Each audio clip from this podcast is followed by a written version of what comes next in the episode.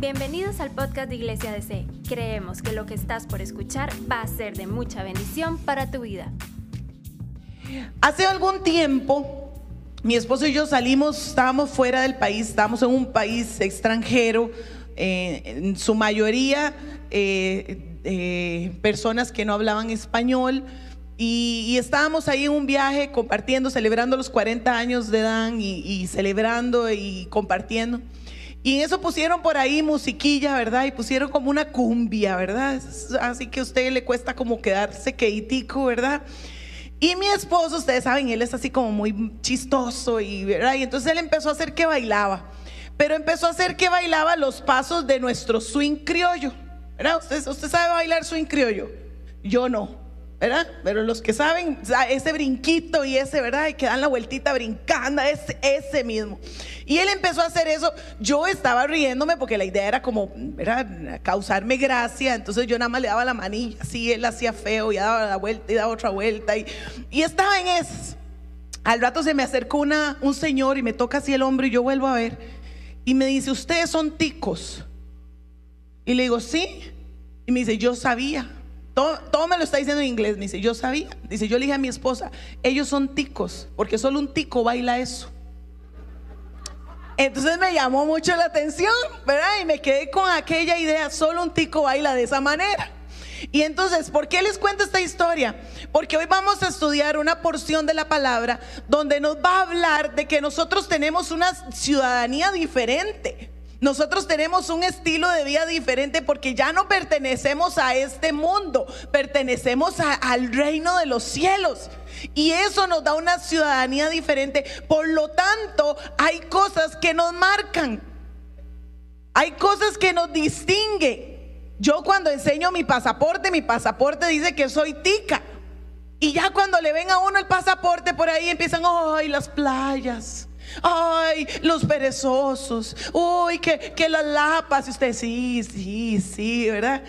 Porque hay cosas que distinguen una nación. Hay cosas que distinguen un, un, país y hay comportamientos en nosotros que nos distinguen y dicen, ah, no, es latino o es ya más específico, ¿verdad? Esa persona es tica. Y eso es parte de lo que vamos a estar hablando hoy. Porque cuando nosotros nos acercamos al Señor, nosotros eh, cambiamos nuestra nacionalidad. Cambiamos nuestro estilo de vida porque ahora pertenecemos al reino de los cielos. Por lo tanto, nuestro estilo de vida es diferente y tiene cualidades diferentes. Y es lo que Pablo nos está escribiendo ahí en Filipenses. Vámonos a la Biblia. Usted tiene su Biblia por ahí. Filipenses capítulo 1, verso 27. Filipenses 1:27. Yo le, pusimos a esta enseñanza, sufre por Cristo. Vuelve a ser que tiene a la par y dígale, sufre. Pero dígale, sufre así, sufre. Pero por Cristo. A nadie nos gusta sufrir, ¿verdad? ¿Quién le gusta sufrir? Yo creo que ninguno de nosotros decimos, wow, estoy en la prueba, qué chiva. Yo creo que ninguno, ¿verdad? Pero hoy vamos a ver, vamos mi oración es que salgamos, cuando estemos en este tiempo de la prueba, salgamos con una mentalidad diferente.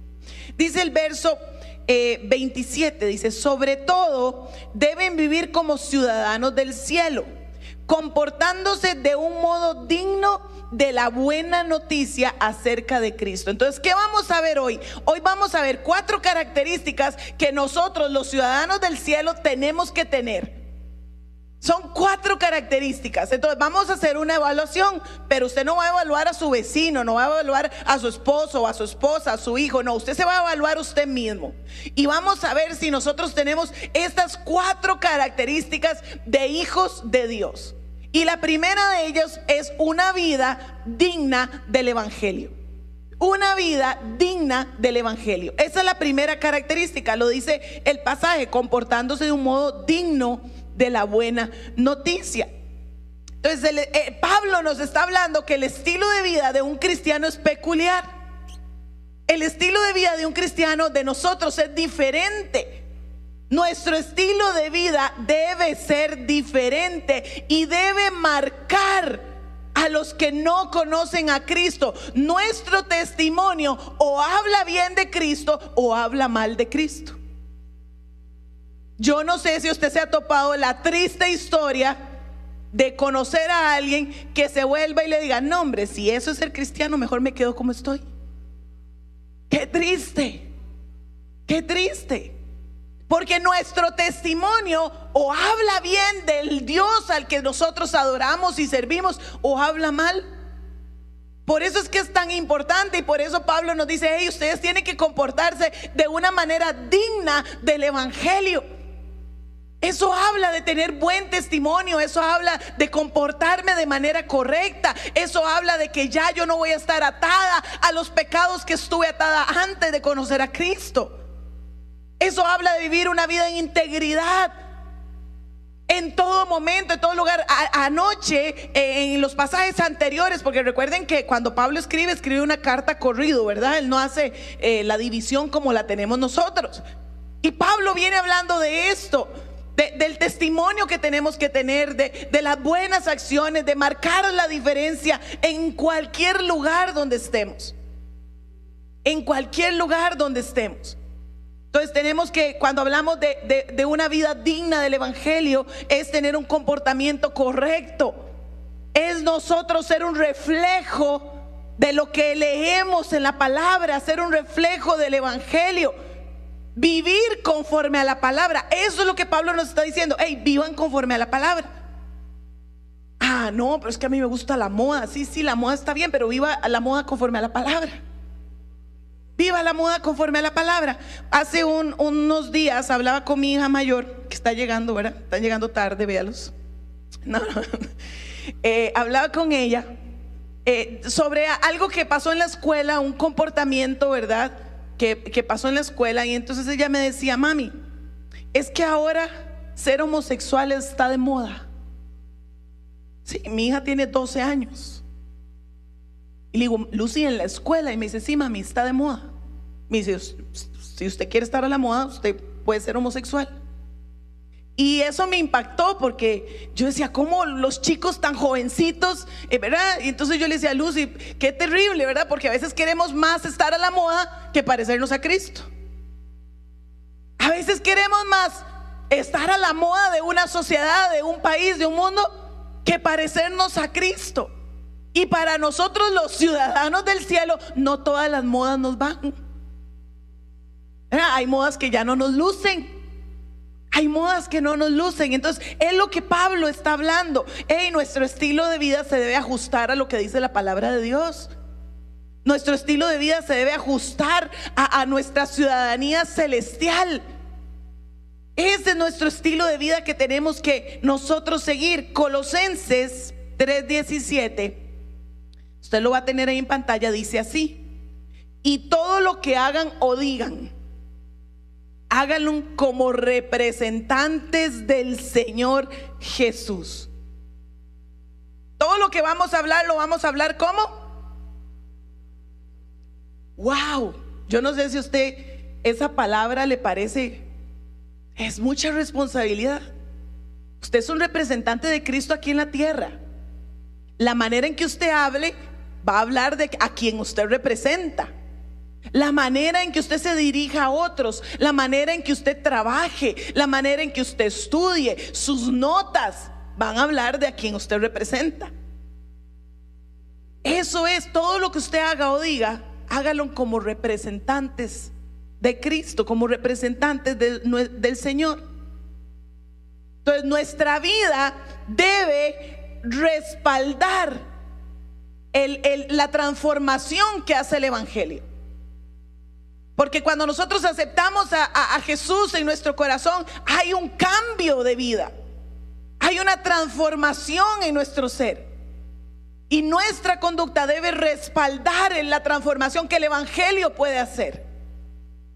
Recuerden, nuestro testimonio o habla bien o habla mal. Y, lo, curioso aquí es que este pasaje no es una invitación, no es bueno, bueno hermanos de Filipenses y todas las iglesias que van a leer esto, si usted quiere, compórtese bien. A Pablo no está hablando una invitación, él está dando una orden. Esto es una orden. Dice, compórtese de modo digno de la buena noticia.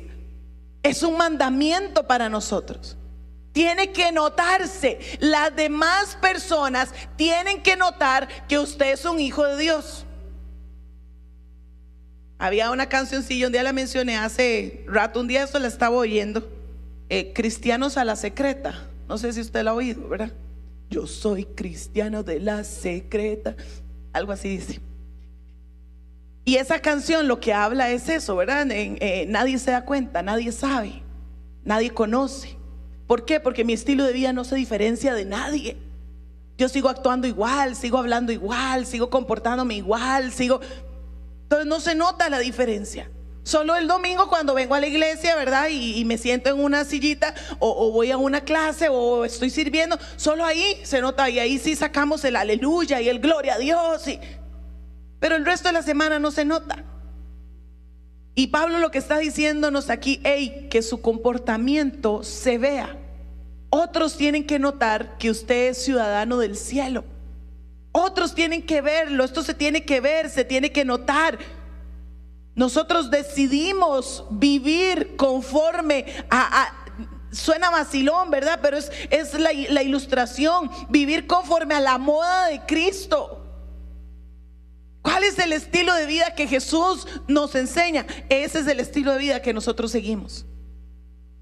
Ese es el estilo de vida que nosotros seguimos. Entonces, esa es la primera característica que nos da el pasaje para todos los que hemos sido ciudadanos y nos hemos convertido en ciudadanos del cielo. Lo primero es que nuestra vida sea conforme a las buenas noticias, conforme al Evangelio.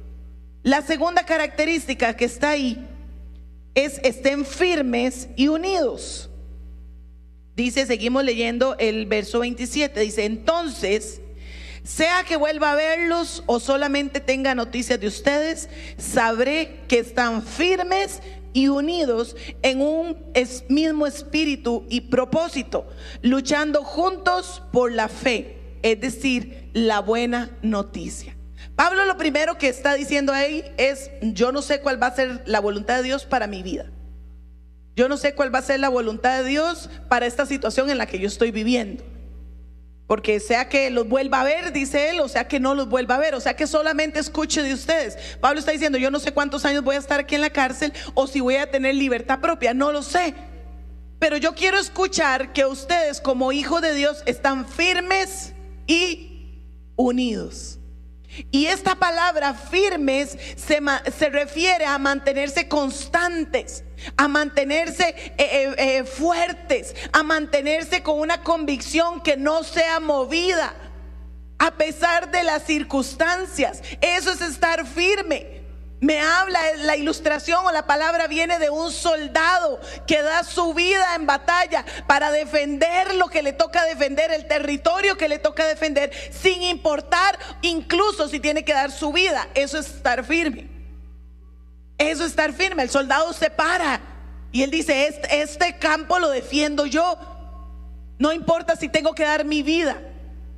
Eso es estar firme. De ahí viene la ilustración de esta palabra. Y Pablo les dice ahí, ustedes tienen que estar firmes. Tienen que estar eh, constantes, tienen que, que, eh, que, estar ahí, ¿verdad? Eh, para mantenerse en su convicción, en lo que creen.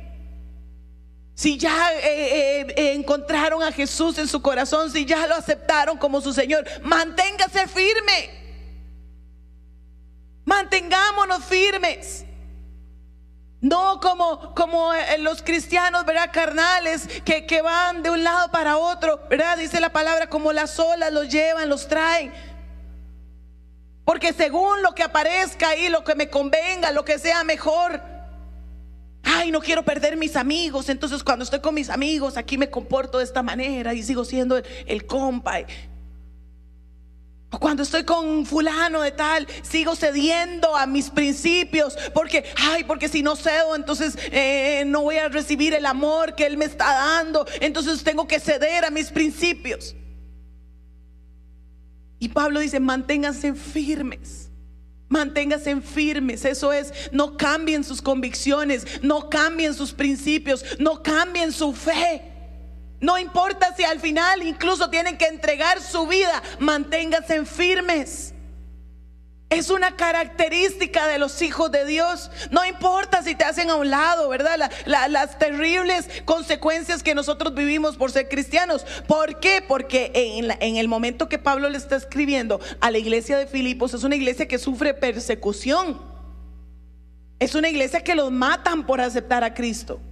Es una iglesia que les quitan sus pertenencias por aceptar a Cristo. Es una iglesia que tiene que agarrar sus chunches y, caminar y cambiarse de ciudad porque aceptaron a Cristo. A nosotros, por la bendición del Señor que nacimos aquí en este país, si usted acepta a Cristo, usted pierde amigos. Muchas veces pierde familia. Pero usted no le apedrea en la casa. Usted no lo sacan de su casa por aceptar al Señor en su corazón. Entonces es diferente, pero aún así, esa persecución que recibimos o ese rechazo de las personas que recibimos, a veces sí nos afectan. Y decimos, ay no, yo quiero tener, seguir con mis amigos, entonces mejor sigo así, o, o cómo voy a perder a mi familia, mi relación, me van a desheredar, mejor sigo. Manténgase firmes, dice Pablo característica de los hijos de Dios. Manténgase firmes, sin importar, sin el costo personal que esto tenga. La segunda que vemos en ese mismo pedacito del versículo es que firmes y unidos. Firmes y unidos. La unidad es una unidad en un mismo espíritu. No es que nos vamos a vestir todos iguales. No es que ahora vamos a usar uniforme y nos vamos a comportar de cierta manera. Y no, no es eso. Es que vamos a estar unidos en un espíritu. Y ahorita vamos a hablar un poquito porque ahí él es, específico, Pablo, en lo, en lo que dice. Entonces, si todos nosotros estamos unidos en un mismo espíritu, hay armonía en la casa. Hay armonía en el cuerpo de Cristo. El, estar en paz sería una condición natural porque estamos en armonía, en un mismo espíritu, estamos unidos. Mantener la unidad de la iglesia es un asunto de mucha prioridad. Incluso en paso uno, cuando, cuando mi esposo da paso uno, carril de crecimiento, todos los primeros domingos de cada mes, si usted quiere pasar a ser parte de nuestra iglesia, conocer cómo trabajamos, carril de crecimiento. Paso uno lo da mi esposo. Él está hablando de, que nosotros como iglesia, quiénes somos, en qué creemos, qué hacemos. Y parte de lo que se enseña ahí es que nosotros somos responsables de mantener la unidad de nuestra congregación. ¿Cómo? Aléjese de los chismes, aléjese de la murmuración, aléjese de los pleitos. Somos responsables de mantener la unidad. Es muy importante mantener la unidad del Espíritu. E, Efesios, este no se los puse ahí en pantalla, pero se los voy a leer. Efesios 4:3 dice, hagan todo lo posible por mantenerse unidos en el Espíritu. Hagan todo lo posible por mantenerse unidos en el Espíritu, enlazados mediante la paz. Jesús mismo, Juan 17, Jesús está orando por sus discípulos. Y ya Jesús se va a ir y él está orando por ellos y les dice, Señor, me los entregaste a mí y, yo te los devuelvo, les enseñé, los, los encaminé, Señor, eh, eh, no los saques del mundo, pero apártalos del mal. Jesús está orando por sus discípulos. Y entre la oración, Él les dice, Dios, que sean uno. Dice, Padre, que ellos sean uno, como tú y yo somos uno, para que el mundo crea que me enviaste. Nuestra unidad va a hablarle al mundo de que Cristo vino porque qué difícil es poner dos personas de acuerdo. Ahora imagínense, todas las que estamos aquí presentes, solo lo puede hacer el Espíritu Santo en nosotros. Solo el Espíritu Santo lo puede hacer. Ahora, un niño en, Cristo, un niño espiritual, eh, eh, no está en las condiciones de mantener la unidad. Y véalo en los niños. Ayer estábamos en una reunión con varias gente de la iglesia y habían dos niños de la misma edad, tres añitos tenían. Y, ellos tenían juguetes ahí, todos estábamos compartiendo el almuerzo y hablando, estábamos contentos y felices, pero ellos estaban agarrando por el mismo tren. Habían como siete carros, pero los dos querían el mismo, un trencito. Y se peleaban y lo agarraba uno y salía por allá y el otro se venía, ¿verdad? Y, y todos los papás, fulano, mengano, fulano, mengano, comparta, mire, que no pelee, que présteselo. ¿Le ha pasado? Tengo tres. Y ayer, y yo pensaba, porque estaba meditando en la palabra, y yo pensaba, yo decía, a ellos no les interesa que eh, arruinar la fiesta. Ellos nada más quieren el bienestar para ellos. Ellos solo quieren lo que a ellos les gusta. A ellos no les importa si los papás están estresados, si todo el mundo está callado, si ahora todo el mundo dejó de comer porque lo están viendo pelear. No les importa. Un niño espiritual no tiene la capacidad para mantener la unidad y por eso genera contiendas y pleitos y enemistades y chismes y todas las obras de la carne que están en Gálatas. Porque no tiene la capacidad, hay que enseñarlo, hay que llevarlo de la mano. Hay, que conversar con él. Hay que, hey, verán, ahora que tengo mis hijos aquí, los voy a usar de ejemplo. Qué feo, ¿verdad? La mamá los exponga. El chiquitillo, Ian, Ian, levante la mano así para que lo conozca. Él, si no es tan chiquitillo, ya es un niño grande, un muchacho. Él cuando se enoja es, es más evidente su enojo. Es evidente. Él se hace evidente en su forma de expresar su molestia, su disgusto, su, egoísmo, su enojo. Ya sus hermanos han crecido un poquito más, están ya en, en, edades más grandes, un poquito más maduros en áreas.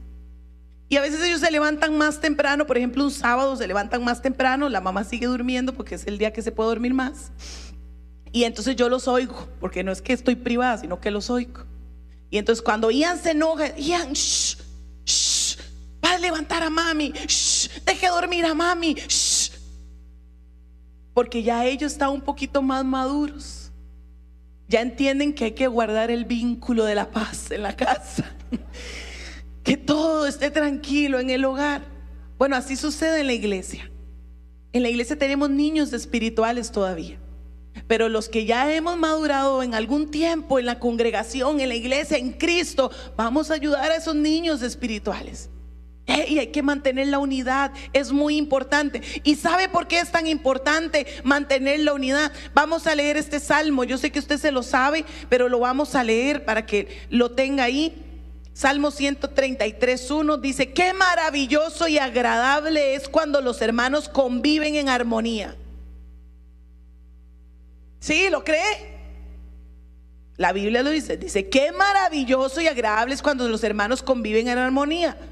Pues la armonía es tan preciosa como el aceite de la unción que se derramó sobre la cabeza de Aarón, que corrió por la barba hasta llegar al borde de su túnica. La armonía es tan refrescante como el rocío del monte Hermón que cae sobre las montañas de Sión. Y allí, ¿a dónde? Diga, en la armonía de los hermanos juntos, allí envía, dice, el Señor ha pronunciado su bendición, incluso la vida eterna.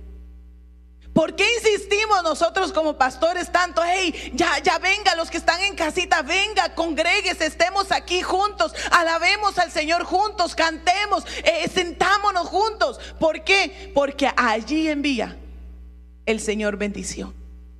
Qué hermoso es estar los hermanos juntos en armonía, porque ahí envía el Señor su bendición. Por eso es tan importante que nosotros guardemos la armonía en el vínculo de la paz. Entonces ya vimos dos características, comportarse conforme al Evangelio, estar firmes y unidos. La tercera, no se dejen intimidar. No se dejen intimidar. El verso 28 dice, no se dejen intimidar por sus enemigos de ninguna manera. Eso les será por señal a ellos de que serán destruidos, mientras que ustedes serán salvos aún por Dios. Los filipenses y la mayoría de los creyentes de la época y nosotros hoy en día tenemos muchos enemigos, enemigos del Evangelio, enemigos que no quieren que, la palabra del Señor sea, siga siendo expandida, siga siendo llevada a lugares donde no ha llegado. tenemos muchos enemigos que quieren detener la obra del Evangelio. Y tal vez usted está en un lugar, en, por ejemplo, hace algún tiempo, ¿verdad? Cuando prohibieron en Estados Unidos la oración en las escuelas. Ahí nosotros estamos viendo el enemigo actuar en la niñez, usted, y lo vemos, ¿verdad? Y tal vez no pensamos que es un ataque del enemigo, pero es un ataque de Satanás directo. Perdón. Es un ataque de Satanás, de las tinieblas.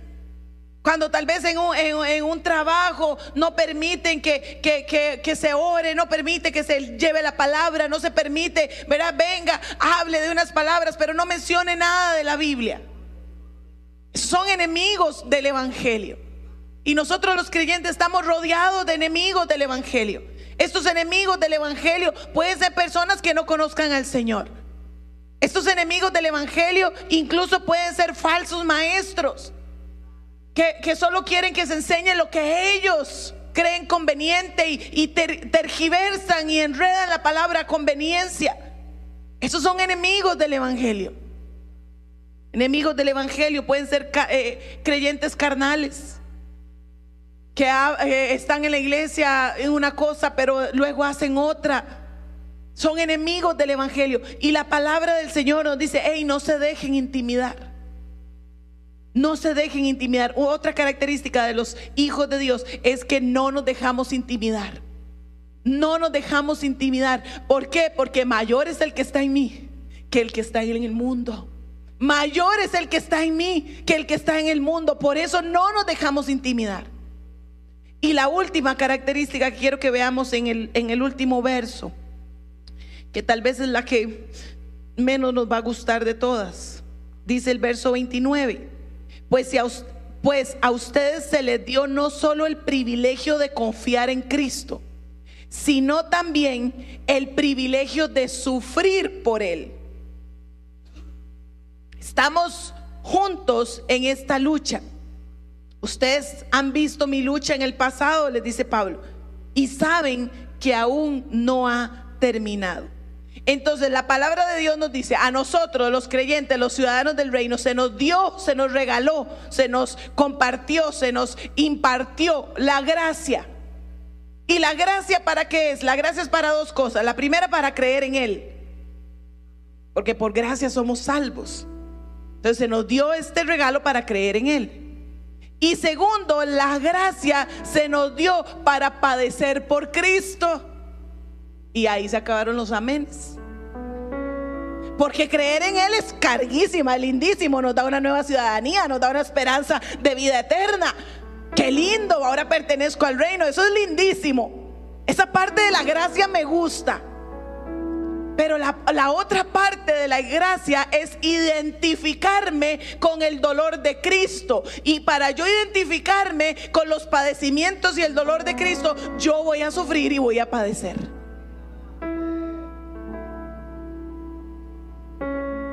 Pablo nos enseña que la prueba de que Dios nos ha salvado, de que Dios nos ha hecho su pueblo, su nación santa, sus, escogidos, la, manifestación de esto es que vamos a tener conflictos, vamos a tener pruebas, vamos a tener sufrimiento.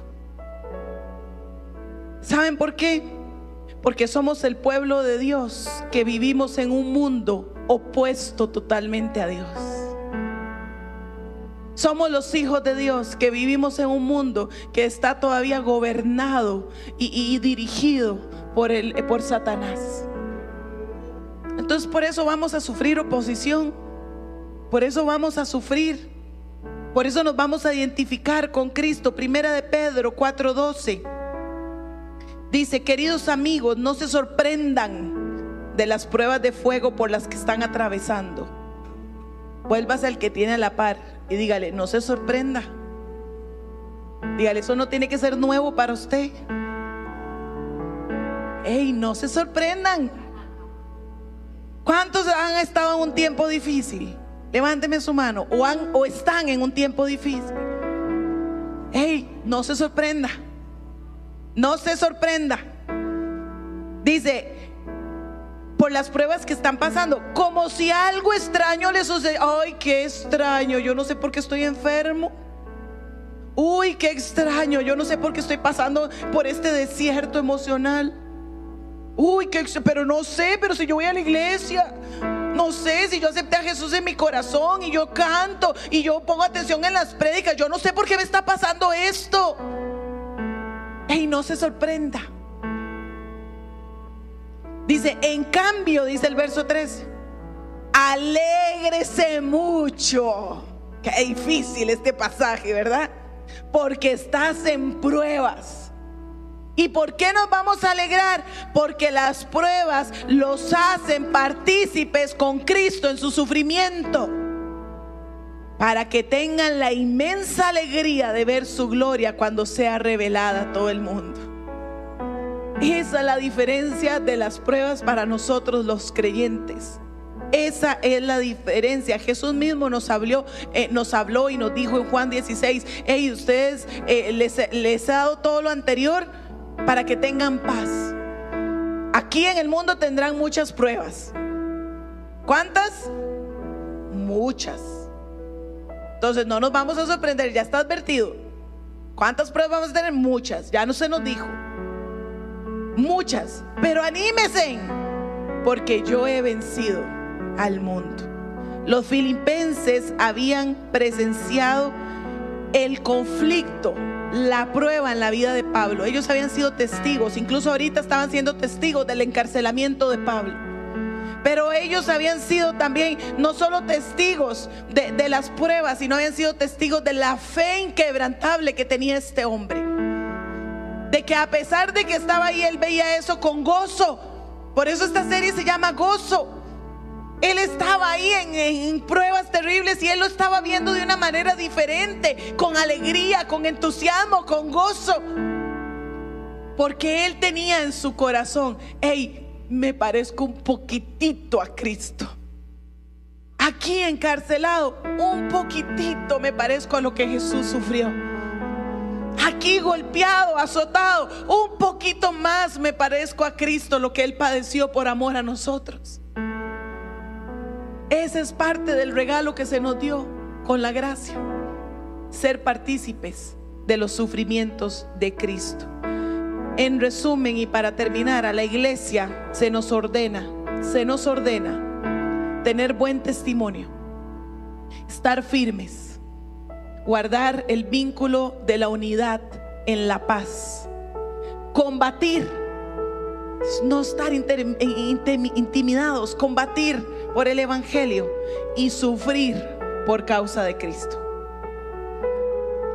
Esas características se nos ha dado en esta palabra. Oremos, Señor, gracias por tu palabra. Gracias porque cada vez que somos expuestos a ella, algo nos enseñas. Algo, ella nunca vuelve vacía, Señor. Nunca, ella siempre es, esa luz a nuestro ser, Señor. Gracias. Señor, y, hemos aprendido, Señor, a, través de estos versos. Y, si hay algo en lo que debo ser corregido, Señor, corrígeme con tu palabra. Si hay algo en lo que tengo que ser, aprender a parecerme más a ti, Señor, tengo que cambiar conductas, vocabulario tengo que revisar mi estilo de vida. Tengo que revisar la manera en que trabajo, la manera en que estudio, la manera en que me comporto. Tengo que revisar la manera en que trato a mis papás, en que hablo con mis vecinos. Señor, por favor, ayúdame a ser un buen representante de Cristo. Queremos ser representantes tuyos, Señor. Ayúdanos a, ser buenos, a, a hablar tu palabra, exponerla, Señor. Pero también a tener un testimonio que, que le dé peso a las palabras que decimos. Señor, ayúdanos a estar firmes como iglesia para pelear por el Evangelio, Señor. En estos tiempos de oración que estamos teniendo, es una manera en que nos juntamos para pelear eh, estando unidos, Señor. Ayúdanos a guardar la unidad apartarme de lo que destruye la unidad, Señor, apartarme de, de chismes, de murmuraciones, apartarme de pleitos, de falta de perdón, Señor. Quiero tener un corazón que guarde la unidad de iglesia de C. Quiero guardar la unidad de esta iglesia. Señor, y también en los momentos más difíciles, en esas pruebas que nos duelen, en esos tiempos de desierto donde lloramos, queremos también, Señor, glorificar tu nombre ahí y decir, hey, yo, esto es temporal, yo lo voy a pasar. Yo lo voy a pasar. Yo tengo una promesa que es superior. Yo voy a pasar esto. Yo tengo un Dios de salud, de sanidad. Yo tengo un Dios proveedor. Yo tengo un Dios que me guarda. Yo tengo un Dios que va delante de mí. Yo voy a pasar esto. Es temporal. Pero mientras esté en este momento, voy a glorificarte porque más me parezco a ti, Señor. Más me parezco a ti. Fe no sea quebrantada, Señor si no aumente en estos tiempos. Dios, y oramos para que tu palabra sea una semilla que queda en nuestro corazón y que nosotros podamos ser esa tierra fértil para dar fruto. En el nombre de Jesús. Amén. Gracias por escucharnos. No olvides compartir este mensaje. Para más contenido e información sobre Iglesia DC, puedes visitar nuestro sitio web iglesiadc.com.